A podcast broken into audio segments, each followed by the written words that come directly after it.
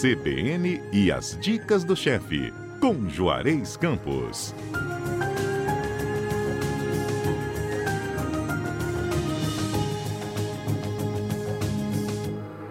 Com Juarez Campos e hoje com a participação especial do nosso também comentarista Gilberto Sodré. Meu bom dia para vocês, Juarez, Gilberto. Bom dia, Fernanda. Bom dia, chefe Juarez. Chefe, está é... nos ouvindo? Bom dia, Gilberto. Bom dia, chefe Gilberto. Chefe, não, eu tô. Vou ter que ser sincero aqui, eu tô nervoso, quando nunca estive aqui na CBN. Ué, viu? Você não vai ter que fazer, nós não vamos ter que provar agora. Gente, vocês são ótimos. Até Olha só, vamos, vamos explicar. Vamos explicar para os nossos ouvintes. É isso Até aí, vamos explicar. Reunir até a gente se reunir de novo, você vai poder testar bastante. Vamos explicar aqui para os nossos ouvintes, gente. O desafio foi dado a Gilberto Sodré. A gente queria, nesses 25 anos de CBN, contar o que as pessoas estão fazendo dentro de casa. E o Gilberto, sabe, ele que é da área de tecnologia, ele disse que ele também tem aí se aventurado por algumas receitas, não é mesmo, Gilberto? Explica aí essa situação para gente.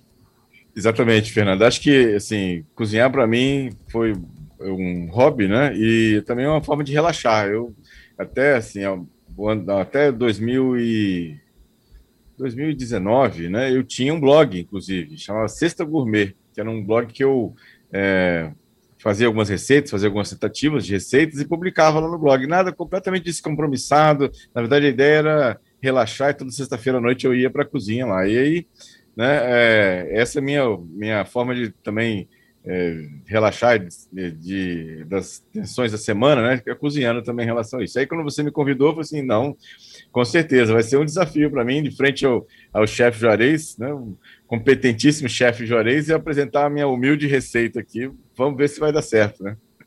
Pois é, Juarez, eu sabia que ele tinha blog de tecnologia e que também era um amante da fotografia. Essa história da gastronomia é novidade para mim, para você.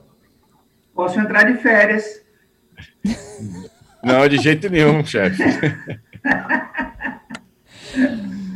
Então, e aí, o Gilberto, gente, escolheu uma receita que eu acho que vai cair no gosto de todo mundo, tá? E ele vai explicar agora. É um risoto marguerita do Sudré. Eu vou chamar o Juarez um pouquinho, Gilberto, só para a gente falar da ideia do risoto e você já já vai fazer o seu passo a passo, combinado? Combinado. Juarez. Eu já fiz curso de risoto com Juarez. É. O, o, risoto, o risoto é um prato do norte da Itália, é, porque no norte da Itália fica o Vale do Rio Pó, e lá você tem é, uma, condições ideais para produção, produção desse tipo de arroz, que na verdade são três tipos de arroz especiais, né? O arbóreo, o carnaroli e o vialoninano. Inclusive tem uma cidade muito famosa chamada Vercelli, onde tem a maior estação de osinocultura do mundo lá. E esse, esse, o risoto era o pobre que chegava em casa, o produtor de arroz, o que ele encontrava, ele misturava, tanto que o arroz, o risoto mais famoso é o risoto contadino, que é o risoto do homem do campo, leva o arroz, leva o vinho tinto, que a região tinha bom vinho tinto, leva feijão, tipo um feijão chamado borolote, que é tipo o nosso feijão manteiga, e leva linguiça, que é o que eles tinham lá prato feito, quer dizer, no fundo, no fundo, o italiano já fazia o mexido que o mineiro faz aqui. Eu tive o prazer de trazer o risoto para o Espírito Santo, ninguém conhecia isso. Foi um problema muito sério, que as pessoas devolviam, falavam que o arroz estava cru, estava papado, depois acostumaram, virou moda no mundo inteiro. É isso, Juarez, mas tem uma, tem uma dica aí que é do mexer, não é isso? E é o quê? do mexer o risoto. Mexer, mexer, mexer, mexer o tempo todo. Não é bem assim, não. É até problemático se você mexer demais, você pode quebrar o arroz. Você só... Desculpa. Você só mexe para ele não pegar no fundo. Hum. E, evidentemente, qual é o princípio do risoto?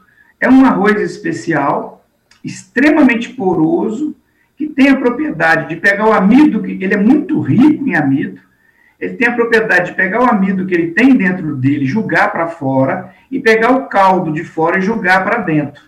Então, ele, ele praticamente dobra de tamanho, porque ele fica gordinho de tanto beber o caldo que você coloca. Só que você colocar o caldo, ele, coloca, ele joga o amido para fora. Esse amido é exatamente o responsável pela cremosidade do risoto. E, evidentemente, quanto você mexendo, você facilita a saída é, desse, de, desse amido e faz com que o risoto fique mais cremoso. Ok. Vamos voltar para o Gilberto aqui. Gilberto, a, a, sua receita escolhida.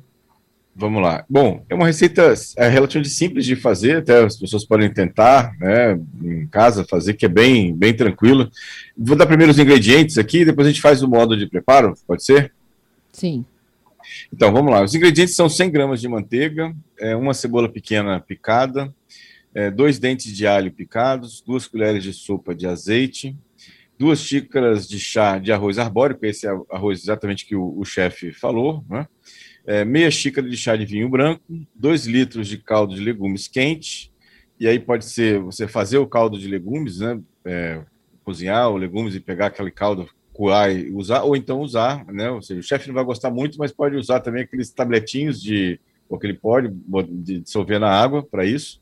Né? Eu não tenho preconceito quanto essas coisas, não. Não?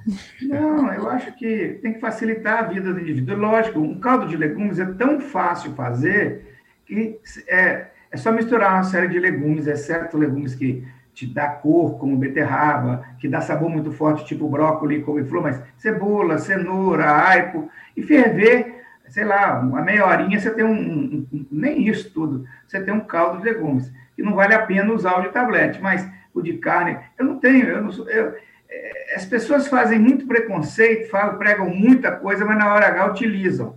Tá? Por quê? Porque esses caldos, que antigamente eram muito condenados por causa de excesso de sal, hoje eles têm bem, bem menos sal, e eles têm um detalhe, eles têm glutamato monossódico, que é o umami, que dá sabor. Mas eu não uso porque eu não preciso, porque no restaurante eu tenho muita carne, muita para de frango para fazer. Mas eu não tenho preconceito quanto usar, não. Bom, legal, boa dica, chefe aí. Bom, e continuando aqui, a gente tem é, uma xícara e meia de chá de tomate cereja, sem sementes, cortado ao meio, uma xícara de chá de queijo mussarela de búfala, quatro colheres de sopa de queijo parmesão ralado, e aí você pode separar o manjericão e o sal a gosto, e também a pimenta do reino a gosto. Então, com esses ingredientes, a gente começa a fazer o, o nosso é, risoto, é, a, com, colocando lá o azeite, né, a cebola picada e o alho, né, e, e refogar até que eles, a cebola comece a ficar transparente, ela fica né, é, refogada.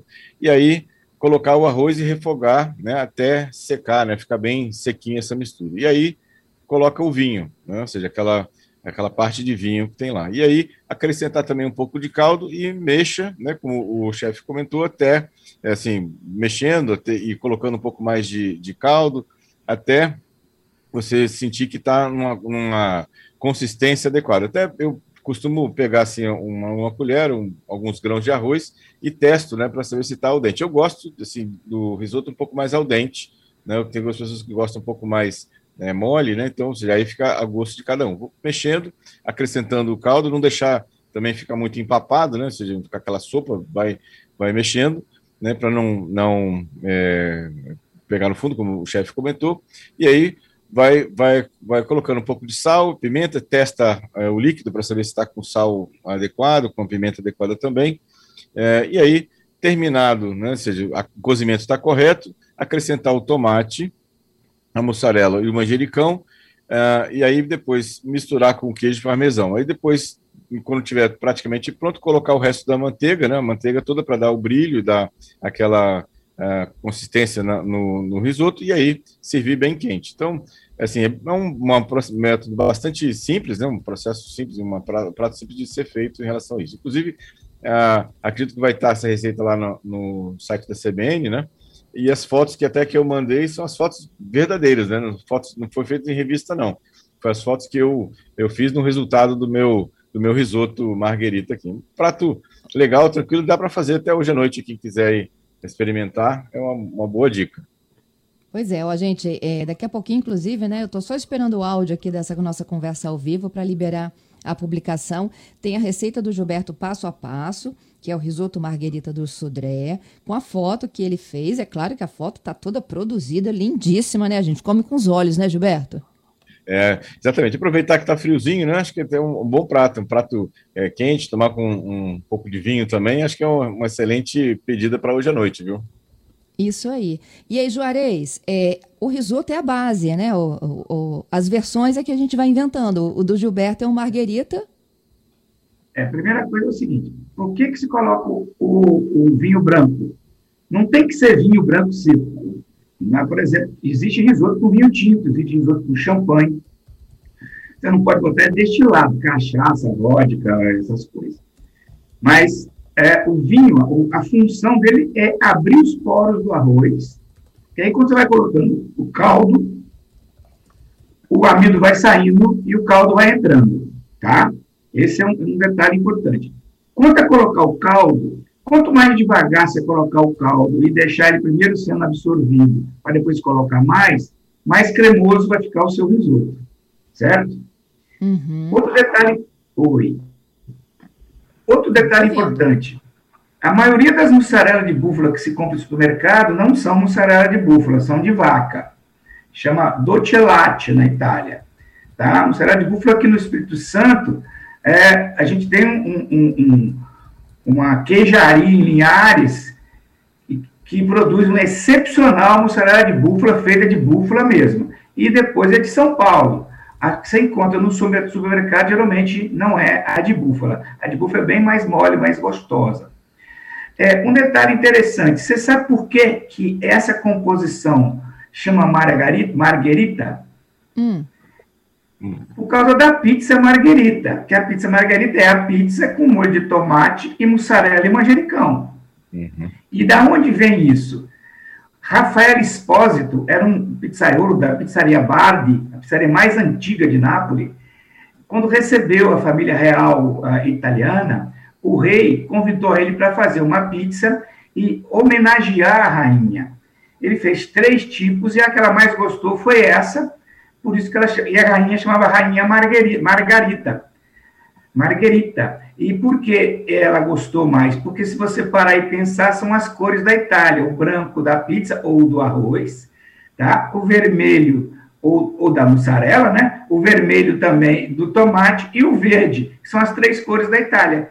Então essa pizza margherita é uma homenagem à rainha Margherita, feita por esse esse pizzaiolo, Rafael Espósito, em 1889 isso, tá? e como pizza. E hoje a gente coloca. O que o Gilberto fez é um dos risotos mais saborosos que eu conheço. Por quê? A sutileza dele. Ele tanto pode ser um risoto como prato principal, como pode acompanhar alguma coisa. Agora, um prato ótimo para o verão. E eu acho que a maneira que ele fez e a foto que ele postou, aquele toque de azeitezinho em volta, eu achei sensacional. Ele está se menosprezando, ele é muito melhor de cozinha do que ele está imaginando. Obrigado, uhum. chefe, muito obrigado. Eu agradeço, vou continuar as minhas experiências aqui, mas eu sou só um, um cozinheiro amador aqui. É, mas. Olha só, tem ouvintes aqui. Hã? Eu tenho ouvintes aqui conversando com vocês. Posso chamá-los? Pandemia, a pandemia trouxe, trouxe vários cozinheiros amadores. E eu comecei como cozinheiro amador. Não se esqueça que a minha formação básica era professor. E como cozinheiro amador, fui gostando mais do hobby do que da profissão e mudei de profissão. Cuidado!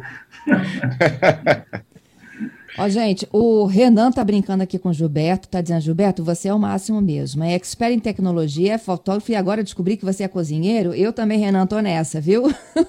Muito bom, Renan, muito bom. o Fernando tá dizendo o seguinte: não sei fazer risoto, mas faço arroz à piemontese. Sai pro, pro dá, dá pro gasto, né? Do jeitinho dele, é claro, mas o risoto ele diz que não se atreve. Tem muita diferença, gente?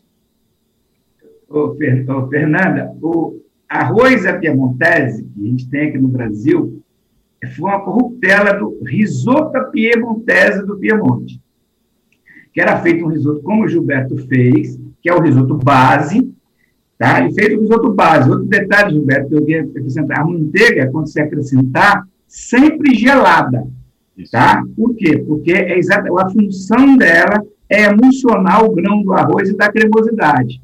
Então, o contraste dela gelada Com, se você bota na temperatura ambiente, ela se separa, aquele óleo da manteiga se separa e o risoto fica pesado. E eu quero isso tudo envolvendo o arroz. Então, a manteiga gelada no risoto quente é que faz essa cremosidade legal.